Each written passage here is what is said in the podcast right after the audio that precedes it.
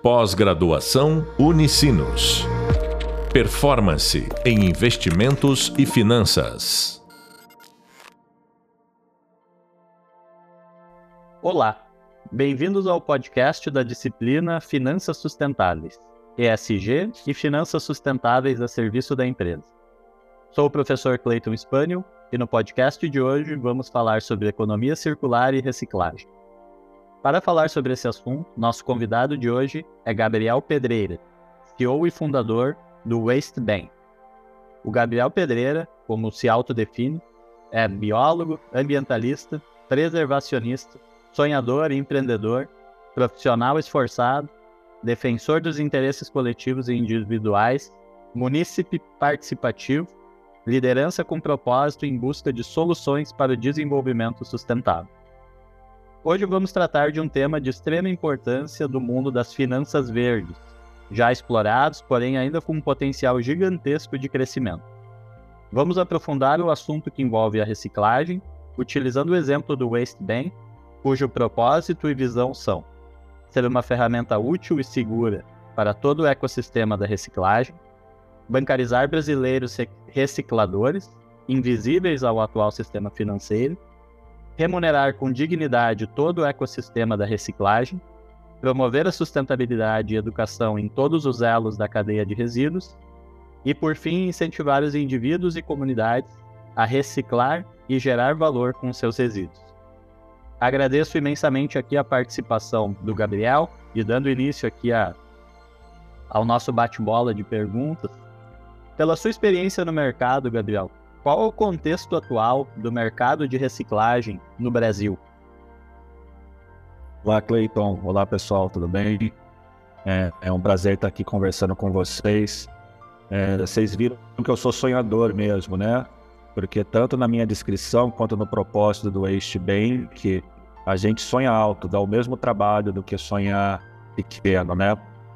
Ah, antes de responder ao questionamento, né, nosso bate-papo, Cleiton, eu fiquei muito feliz em participar de um bate-papo, de um podcast de finanças sustentáveis, porque vocês vão ver que jogar os materiais recicláveis no lixo, ou não reciclar, ou não gerar valor com ele, é literalmente rasgar dinheiro. Como nós estamos falando de sustentabilidade e finanças, a gente preconiza no Waste Bank em transformar resíduo em dinheiro que efetivamente vale e, além disso, uh, ajudar o meio ambiente, né, evitando que haja poluição, ajudar pessoas que têm como principal atividade financeira a reciclagem, catadores, cooperativas e sucateiros. Geramos rastreabilidade de dados, enfim, eu que tem tudo a ver com finanças sustentáveis. E já engatilhando na sua questionamento, o cenário da reciclagem no Brasil, é, felizmente, é, ganhou notoriedade aí com o advento do ESG, né, que desde a Eco 92 vem mudando de nome, sustentabilidade corporativa, desenvolvimento sustentável, enfim, a gente tem várias releituras, mas a reciclagem sempre existiu no Brasil é, muitas vezes marginalizada. O Brasil ainda recicla muito pouco. Uh, são diversas fontes e literaturas de referência, mas o certo é que o Brasil está entre 5% e 10% de reciclagem é, no mundo, ou seja, nós estamos muito aquém de um, um indicador ou de um índice satisfatório de reciclagem. E o resultado desse índice insatisfatório é o que a gente vê aí por aí: poluição de rios, poluição das calçadas, dos nossos ecossistemas urbanos, dos nossos ambientes naturais, enfim.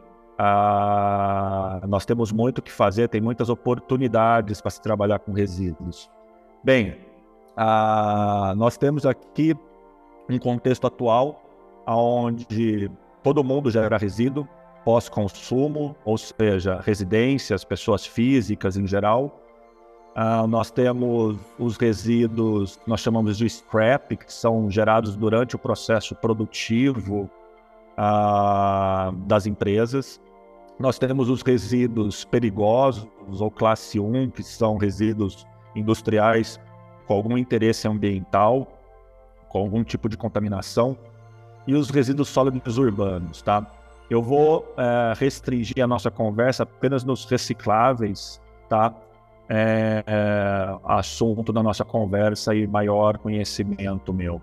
Bem, o Brasil tem um grande potencial, apesar de nós estarmos reciclando entre 5% e 10%, é uma cadeia que movimenta, é uma cadeia bilionária, prevê o Brasil hoje movimentando cerca de 50 a 60 bilhões de reais por ano uh, ne, ne, nesse contexto. Esse é um número real, tá bom? Transacionado na, na nossa na cadeia, no ecossistema da reciclagem, mas há um potencial muito maior, né? Nós estamos a 5, 10%, então presume-se que essa cadeia chegue a 200 bilhões de reais por ano se a gente conseguir melhorar os índices. A, a cadeia da reciclagem é composta por catadores, cooperativas, associações, é, operadores que são conhecidos vulgarmente por sucateiros pequenos, médios, grandes, por fim, os processadores finais. Né?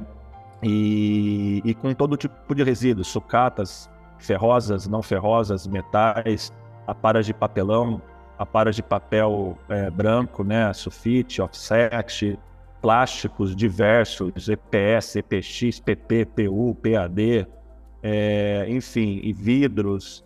Ah, é, é, muito diversificado esse, esse, esse ecossistema, ah, cada um com um valor de mercado. Então, vamos supor, nós temos desde um alumínio, um cobre, que vale 7 ou 40 reais, respectivamente, mas nós temos um vidro que vale 8 a 10 centavos o quilo, né? Então, nós temos é, muitos desafios de transformar esses resíduos em matéria-prima novamente, gerando valor, gerando rastreabilidade, gerando uma, um engajamento para as pessoas participarem. O ESG e, a, e as políticas é, públicas é, têm ajudado bastante a melhorar essa, esse cenário. Por exemplo, as políticas de logística reversa que obrigam a, as empresas que eh, colocam embalagens no mercado a conseguir pelo menos compensar ou praticar a logística reversa dessas embalagens em pelo menos 22%. Isso daí ajuda a, a melhorar esses índices que ainda estão aquém do satisfatório. Ao mesmo tempo, as questões de SG têm permitido o nascimento de iniciativas fantásticas, startups, é, social techs, é, fintechs, dentre outras tecnologias, para colaborar é, na melhoria ou no engajamento ou, ou, ou num engrandecimento desses índices. Tá? Ah, ah, existem, logicamente, diversos é, obstáculos, mas ah, acredito que é um, é um modelo, os resíduos acabam, Cleiton, sendo uma porta de entrada para vários projetos ESG. Então, porque ele, ele materializa muitas ações. Tá? Então, com resíduos, a gente consegue trabalhar com, por exemplo, as mudanças climáticas, créditos de carbono. Com os resíduos, a gente consegue trabalhar a educação ambiental. Com os resíduos, a gente consegue transformar resíduos em receita. Com os resíduos, a gente consegue trabalhar a governança corporativa de empresas, como elas estão se organizando e se preocupando com o, o legado que elas estão deixando no mundo. Com os resíduos, nós conseguimos trabalhar o S, né, o social. É, então, eu acho que os resíduos ele, eles são um modelo fácil e muito plural para a gente trabalhar várias verticais ESG trabalhar várias verticais de projetos associados aos resíduos. Nós brincamos aqui dentro que resíduos é um Lego, é um quebra-cabeça. Ele é uma peça básica que ajuda você criar um, um, um quebra-cabeça onde você consegue envolver diversas outras métricas ambientais, sociais, governamentais, econômicas. Então eu acho que a oportunidade está aí é um campo ainda, é um mato alto, muito pouco explorado e com muitas oportunidades para desenvolver projetos e tecnologias. Legal. E até isso que tu comentou, né? Uh, é muito fácil, né, as pessoas identificarem a relação com o ambiental, né? Uma vez que não jogar esses resíduos no meio ambiente, né, e que as pessoas conseguem ver isso no dia a dia. O social, com toda uma cadeia aí de recicladores que acabam dependendo disso. E talvez um pouco mais difícil, né, de associar num, num, primeiro momento, mas que depois faz todo sentido, é o também de governança, né, uma vez que a empresa precisa atender uh, requisitos, né, de, de políticas ambientais que vão necessariamente, eu acho que essa é uma tendência que não tenha quem possa discordar, que vão necessariamente ficar cada vez mais exigentes né, ao longo dos próximos anos, visto né, todo esse movimento de, de cuidado ambiental. Uma questão aqui, né, falando um pouco assim, né, até dos principais problemas, desafios e oportunidades nesse mercado, assim, num, num questionamento 2, uh, ah, a gente vê esse potencial, né? Por que, que esse mercado ainda é tão, né, nas tuas palavras, marginalizado, né? Dado o potencial, assim, faltam realmente, assim, obrigações legais das empresas uh, investirem nessa linha. Uh, é preciso canalizar mais investimento para tecnologias, para que novas startups surjam nesse horizonte.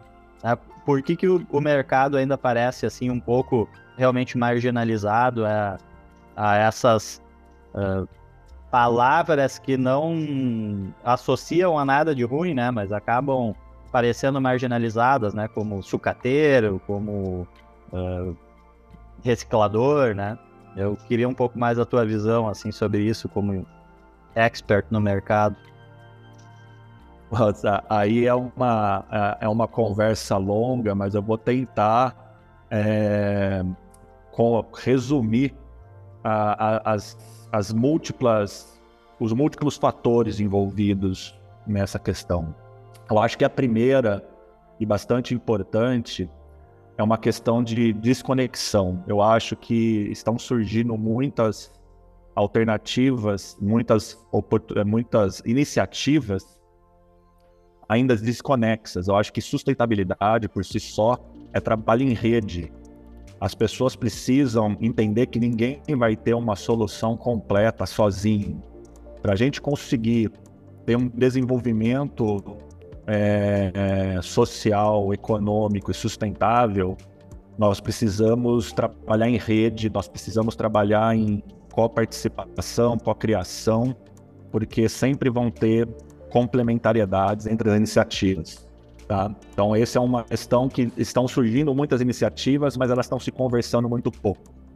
Um problema de comunicação. A segunda é que resíduo por si só, ele é um custo, né? Uma vez que você utilizou o produto é, principal, por exemplo, um refrigerante ou uma embalagem, comprou um televisor, qualquer coisa desse tipo, a embalagem ela se torna um elemento secundário na sua vida. E, e, hoje, historicamente, quando a gente descarta, a gente, nós como sociedade, acreditamos que quando a gente coloca essa, nossos resíduos, sejam rejeitos, sejam recicláveis, seja o que for, restos de comida, a gente não se preocupa muito no, no final, na destinação, né? Colocamos num saco plástico, colocamos na calçada do, da, da, um caminhão de lixo coletar ou uma, um autônomo, um catador, um coletor de materiais recicláveis autônomos se encarregar com isso.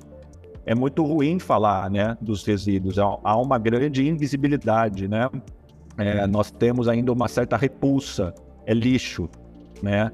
Tanto que uma dos nossos movimentos aqui dentro do Waste Bank é que não é lixo, é resíduo, e o meu resíduo gera valor valor social, valor ambiental, econômico, governamental e assim por diante. Então, eu acho que há um processo educacional muito importante e nós sabemos que os, a educação, infelizmente, no Brasil ainda não é a, algo prioritário para muitos governos e para muitas pessoas, infelizmente. Então, há uma necessidade de é, aprimorar as nossas práticas educacionais demonstrando a nossa responsabilidade compartilhada que está na lei de na política nacional de resíduos sólidos, onde nós também devemos nos responsabilizar pela destinação desses materiais. E quando a gente fala de sucateiros, quando a gente fala de catadores, quando a gente fala de lixeiros, há uma carga muito negativa nessas pessoas, né? E, e na verdade, os catadores já estão já tem um CBO, né? Uma classificação brasileira de ocupação. Catador é uma profissão. Sucateiro, nós temos trabalhado muito com a, com a terminologia operadores. Eles são entes muito importantes dentro do, do cenário da reciclagem no Brasil, tá? Então eu acho que nós temos que ter agora uma ressignificação muito grande do papel desse ecossistema e valorizar muito bem eles, porque eles são muito importantes para o desenvolvimento correto dessa cadeia. As políticas públicas brasileiras são muito boas, o papel aceita tudo, né, Clay? É, então, na verdade, o Brasil é vanguarda em políticas públicas. O que nós ficamos aquém é, é de execu executar essas políticas de maneira adequada. E, logicamente, entre as complexidades. O Brasil é um país continental, com uma diferença é, social e econômica muito grande. Nós temos é, 95% dos, dos municípios no Brasil têm menos de 50 mil habitantes. Gerenciar resíduos é muito caro para o poder público. Nós não temos fornecedores de transporte, nós não temos ah, sistemas de tratamento e triagem adequados, tanto que o Brasil ainda enfrenta lixões a céu aberto, né? É um grande desafio a gente exterminar os lixões que têm problemas ambientais e sociais muito grandes atrelados e ter sistemas de tratamento adequados, com triagem, reaproveitamento, aterros e assim por diante. Então, eu acho que é um conjunto de fatores, tanto educacionais, investimentos, sim, do poder público em sistemas de tratamento e também uma questão logística. A logística no Brasil é muito complexa por causa do seu tamanho, por causa dos custos logísticos. Então nós temos que pensar inteligentemente em como juntar esses quebra, essas peças do quebra-cabeça e a tecnologia vem muito para ajudar isso, as finanças sustentáveis vem muito para ajudar isso a pensar em novos modelos. E as empresas, né, as corporações, elas entram como um, um grande eixo viabilizador, porque elas têm uma responsabilidade muito grande sobretudo de políticas corporativas, mas também de políticas públicas que obrigam ela a executar projetos sociais e ambientais. Então, nós temos aqui colocar essas pessoas na mesa, trabalhar em rede, para a gente conseguir solucionar alguns desses problemas. Ah, as oportunidades estão aí.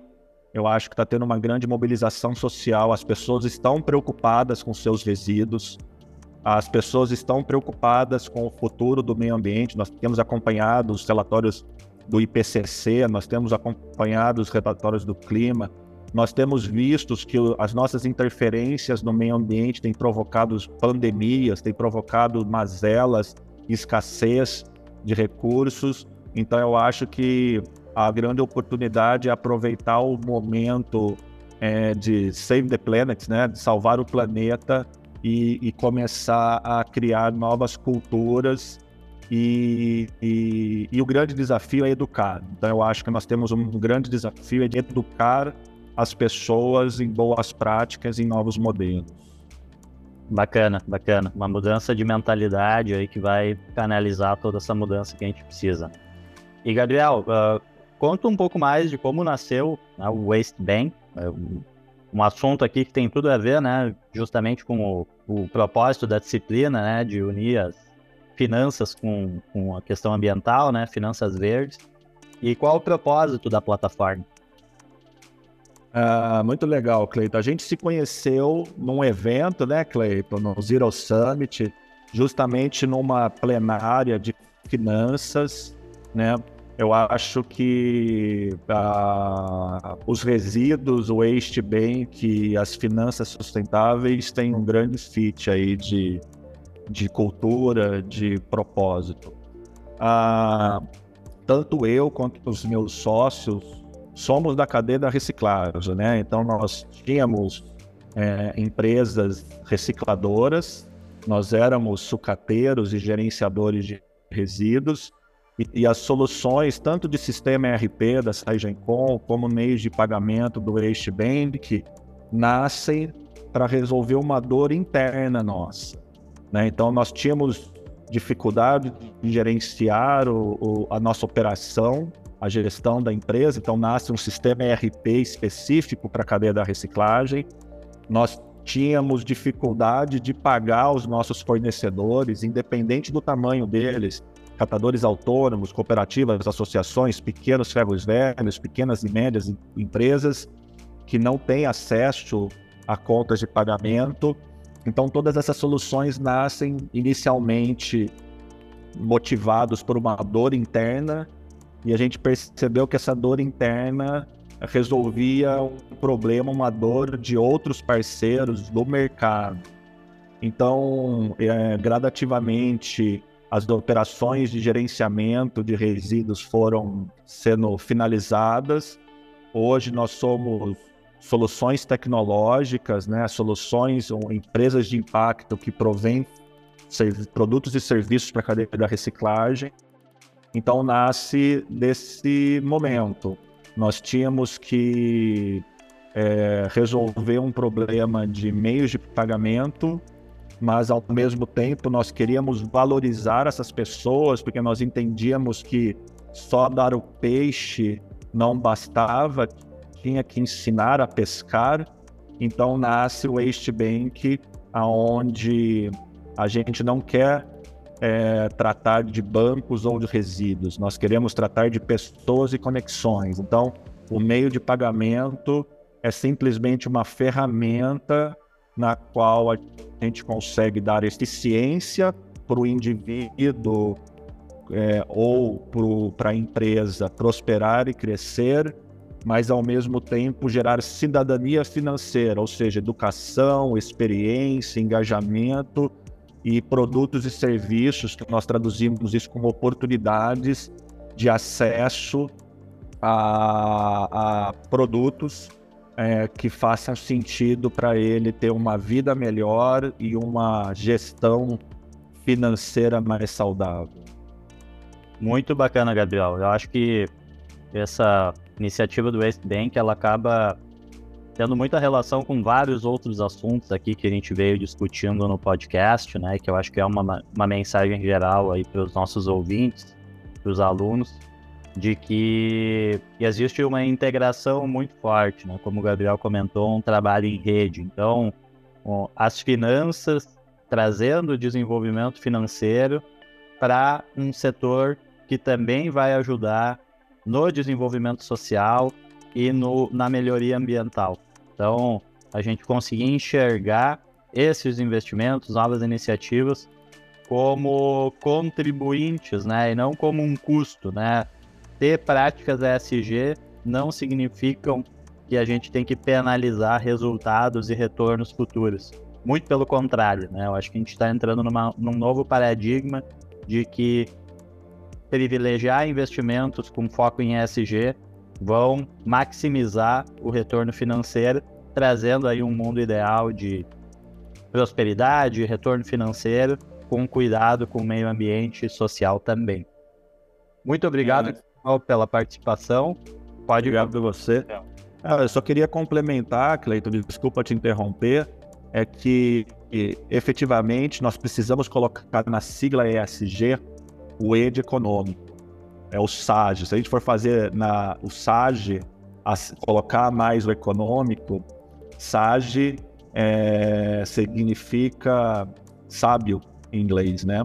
Então é muito sábio você trabalhar a, o ambiental, o social, a governança atrelado à economia, porque não existe é, justiça social, não existe evolução ambiental e social sem um, um, um viés econômico muito forte. Então vem aí de, de, é, de encontro com a disciplina finanças sustentáveis, porque nós precisamos ter uma uma economia, uma finança sustentável para a gente conseguir atingir uh, os, os nossos anseios sociais, ambientais e de governança dentro das empresas. E eu só posso agradecer a oportunidade. Você é uma pessoa que eu admiro muito. Acho que essa disciplina tem como pode é, amplificar a, as, as vozes das pessoas para atenção ao tema. Fico muito feliz aqui em poder compartilhar um pouquinho é, do que eu tenho para de conhecimento, de experiência. E eu espero que todo mundo seja um sonhador também aqui, que esteja nos ouvindo e que a gente consiga mudar o status quo da que nós nos encontramos hoje na nossa sociedade. Legal, muito bacana. A gente estava comentando antes, não, acabei não, não falando para o Gabriel, mas digo aqui né, para os nossos ouvintes, a gente precisava de mais ou menos umas 14 horas aí de podcast para o Gabriel conseguir minimamente desenvolver o, o, conhecimento dele dentro do assunto aí de, de reciclagem. Então, acho que enriquece muito aí a nossa, nossa discussão. Bom, você acabou de ouvir o podcast Estudo de Casos, Economia Circular e Reciclagem, com o professor Clayton Spaniel e o convidado Gabriel Pedreira, da empresa Waste Bank. Discutimos nesse podcast os conceitos de economia circular e reciclagem, com foco em ESG. Até breve e bons estudos. Pós-graduação Unicinos. Performance em investimentos e finanças.